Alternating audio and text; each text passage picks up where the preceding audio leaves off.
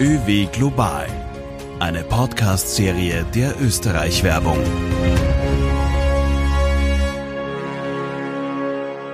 Herzlich willkommen zur neuen Folge von ÖW Global. In dieser Woche geht es für Gastronomien in Österreich wieder los. Die Beherbergungsbetriebe dürfen in Österreich am 29. Mai für private Nächtigungen öffnen. Das sind nur einige wenige Informationen von denen, die wir tagtäglich für Sie aufbereiten. Diese Informationen aus Österreich wie auch aus unseren weltweiten Marktbüros finden Sie auf www.austriatourism.com-oew global. In dieser Folge möchten wir einen Blick auf die USA werfen. Denn hier sind seit dem 1. Mai Gastronomiebetriebe geöffnet, obwohl die Lage vor Ort in den Medien als sehr kritisch dargestellt wird. Im Gespräch mit unserem Kollegen Michael Giegel werden wir mehr auf diese aktuelle Situation vor Ort eingehen. Michael ist Teil des weltweiten Netzwerks der Österreich-Werbung und verantwortlich für den amerikanischen und australischen Markt. Mein Name ist Katrin Löffel. Ich bin im ÖW-Netzwerk tätig und darf meinen Kollegen Michael nun herzlich begrüßen.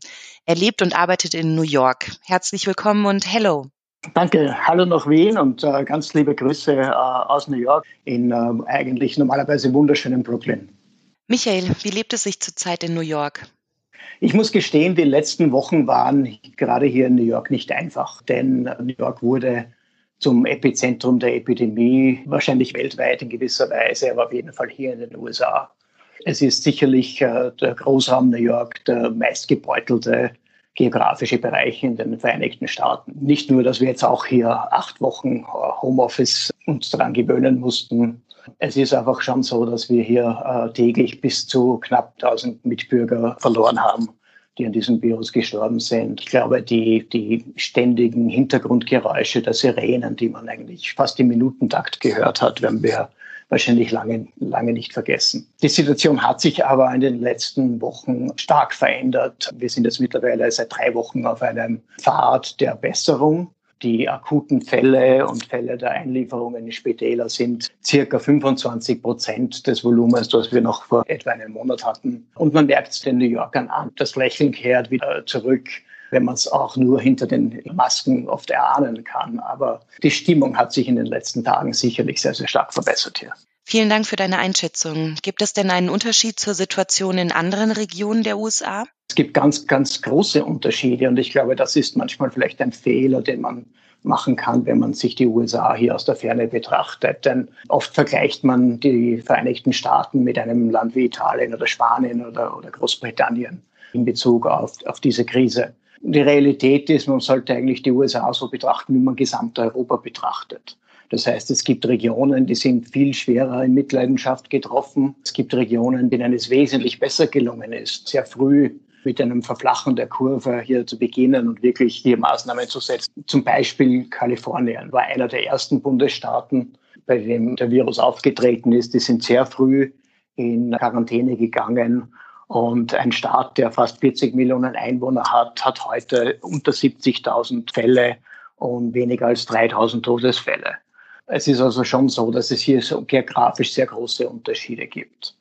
Der Virus ist in die USA ja eigentlich aus zwei Richtungen eingebrochen. An der Westküste primär aus äh, China, in New York und im Großraum New York ist er aber nachgewiesenerweise mittlerweile aus Europa gekommen und er konnte sich hier in New York eigentlich wochenlang unerkannt verbreiten und deswegen ist New York so in, in Mitleidenschaft gekommen.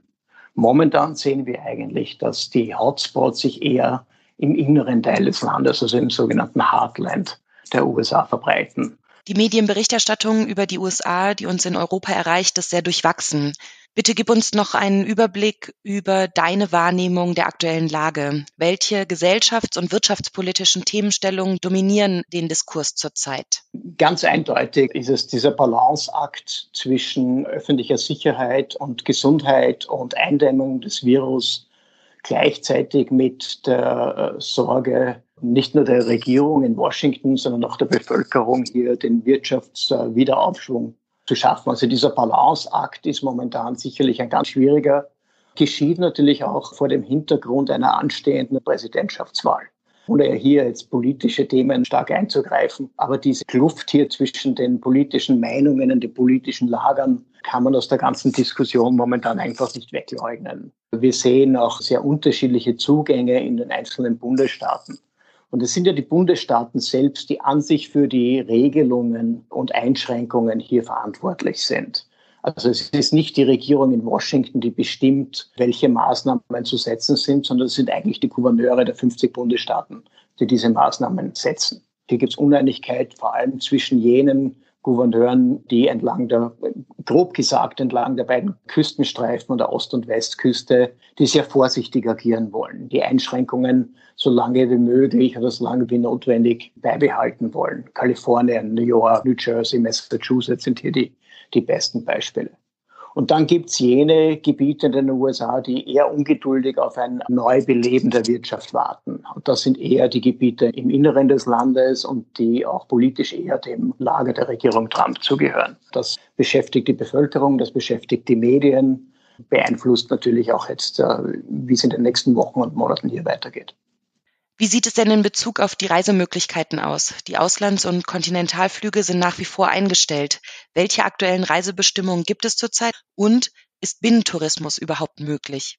Die USA haben eine sogenannte weltweite Reisewarnung der Stufe 4 schon vor, vor, Monaten ausgegeben. Das heißt im Grunde eine Aussage, die den Bürgern sagt, sie sollen international nicht verreisen. Es sind auch die Grenzen, die Landesgrenzen zwischen USA und Mexiko und auch die Grenze zwischen den USA und Kanada sind für den normalen Personenverkehr geschlossen. Innerhalb der USA jedoch garantiert eigentlich die amerikanische Verfassung die freie Reisemöglichkeit. Es ist möglich, aber es machen momentan sehr, sehr wenige. Ein paar Zahlen aus dem Flugreiseverkehr. Vor Corona hatten wir täglich circa zweieinhalb Millionen Flugpassagiere auf den amerikanischen Flughäfen. Derzeit im Mai dieses Jahres, in der ersten Maiwoche, sind es zwischen 90 und 130.000 Passagiere täglich.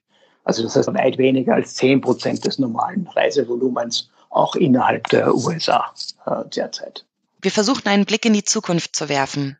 Wie wird sich deiner Meinung nach das Reiseverhalten der Amerikaner nach Corona verändern? Ich erwarte keine großen Veränderungen. Ich glaube, es besteht natürlich auf der einen Seite die Hoffnung, dass der Markt sich relativ schnell wieder erholt. Es besteht durchaus auch die Hoffnung, dass sich vielleicht einiges in Richtung bewussteres Reisen verändert, dass Amerikaner vielleicht auch länger verreisen, weil sie vielleicht weniger oft, speziell international, vielleicht weniger oft ins Flugzeug steigen. Wir erwarten, dass Urlaubsreisen an sich einen höheren Stellenwert bekommen in der Reiseindustrie selbst, sobald die Amerikaner das Gefühl der Sicherheit wieder bekommen, dass sie langsam wieder, wieder beginnen werden, auch international zu verreisen.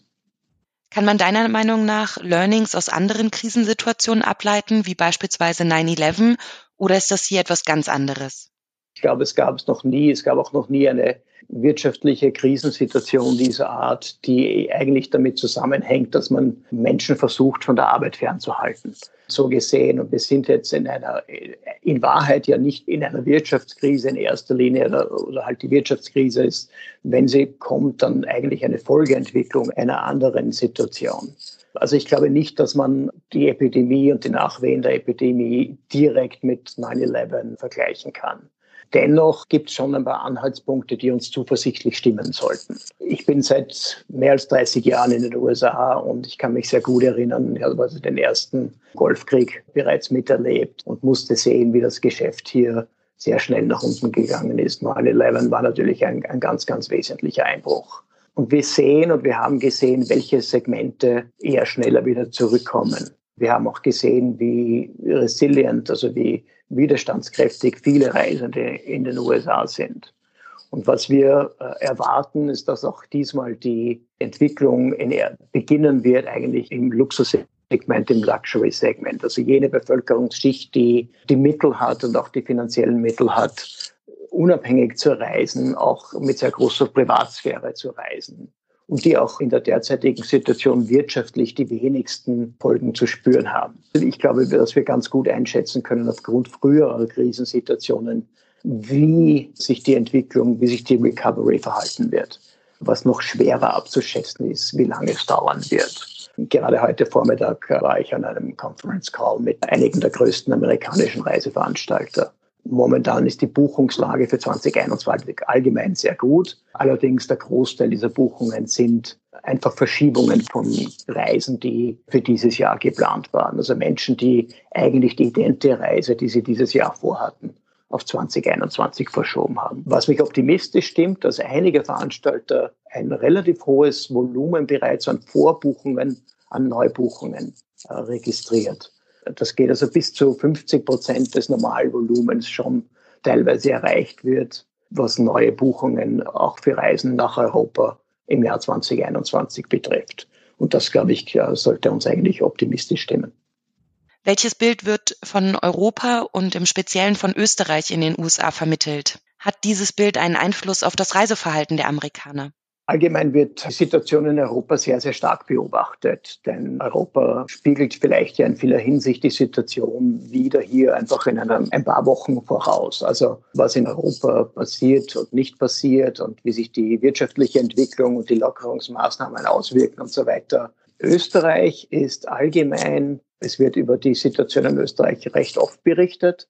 Es wird auch recht oft darüber berichtet, mit welcher Sicherheit wir eigentlich durch diese erste Welle durchgekommen sind. Es gibt recht viel Berichterstattung auch über die die Öffnungen, die in Österreich derzeit passieren, auch in der Tourismuswirtschaft. Und Österreich galt immer schon als sicheres Land, gilt als eines jener Länder in Europa, die, mit, die die Krise sehr gut meistern konnten bislang. Das sollte uns auch in Zukunft eher helfen. Herzlichen Dank für deine Zeit und deine Expertise. Diesen Podcast wie auch weiterführende Informationen zu all unseren Märkten stellen wir Ihnen auf www.austriatourism.com-oew global zur Verfügung.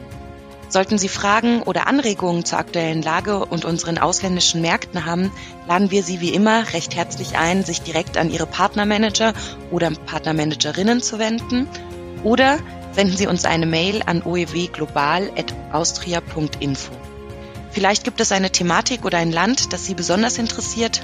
Zögern Sie nicht, schreiben Sie uns. Der nächste Podcast erscheint nächste Woche. Bis dahin wünschen wir Ihnen viel Kraft, Durchhaltevermögen und natürlich Gesundheit. Machen Sie es gut.